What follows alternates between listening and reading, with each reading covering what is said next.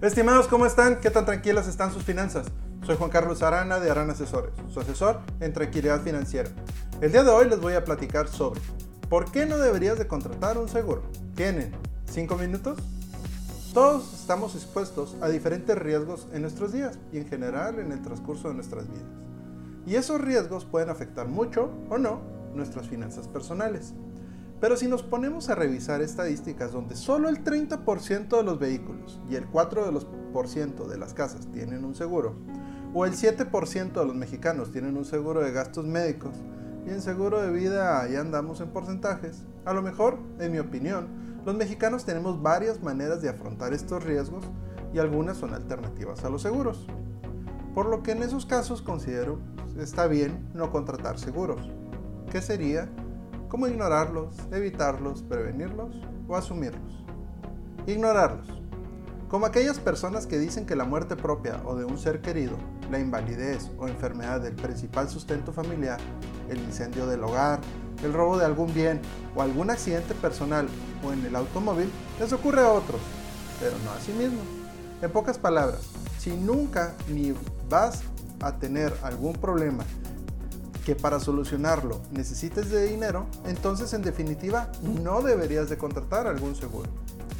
Estimados, ¿tienen alguna duda sobre seguros o alguna sugerencia? Dejen en los comentarios y trataremos de responder en otro de los podcasts.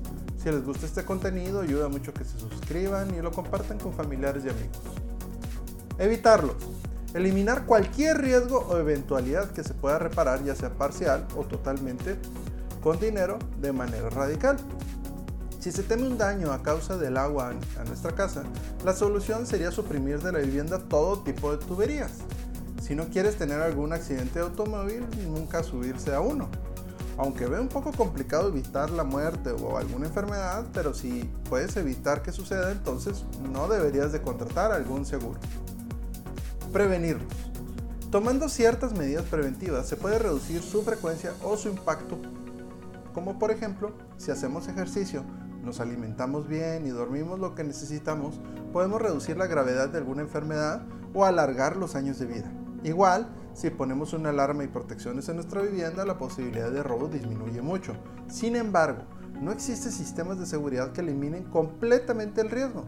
Y aquí sí ya está más de pensarse, pero igual no deberías de contratar un seguro. Asumirlos. Correr el riesgo por cuenta propia.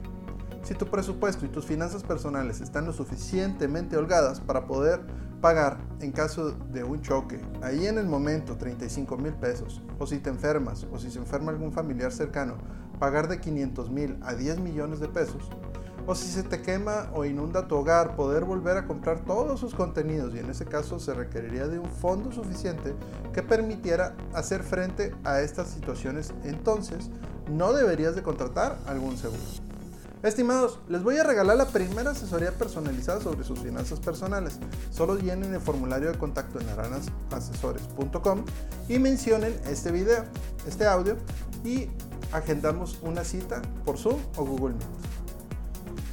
Entonces, considero que si caemos en estos supuestos no deberíamos de contratar uno o varios seguros, pero creo que muy pocos, para no decir nadie cae en ellos porque en el supuesto de que tengamos mucho dinero en nuestras reservas para hacer frente a estos problemas, es mucho más barato ahorrar en los seguros para cuando se llegue a presentar estas situaciones como un choque, una enfermedad o el fallecimiento de la fuente de, la fuente de ingresos familiares que tenerlo que pagar directamente del ahorrado.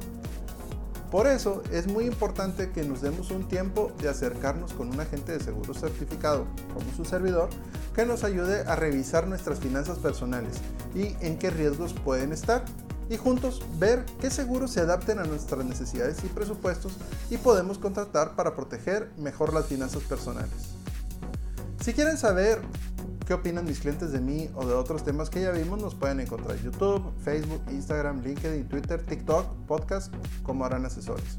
Y como cada semana les pido una disculpa, porque si antes les pasaba esto y no estaban protegidos, era por desconocimiento. Ahora si les pasa, es por gusto. Les deseo unas finanzas tranquilas.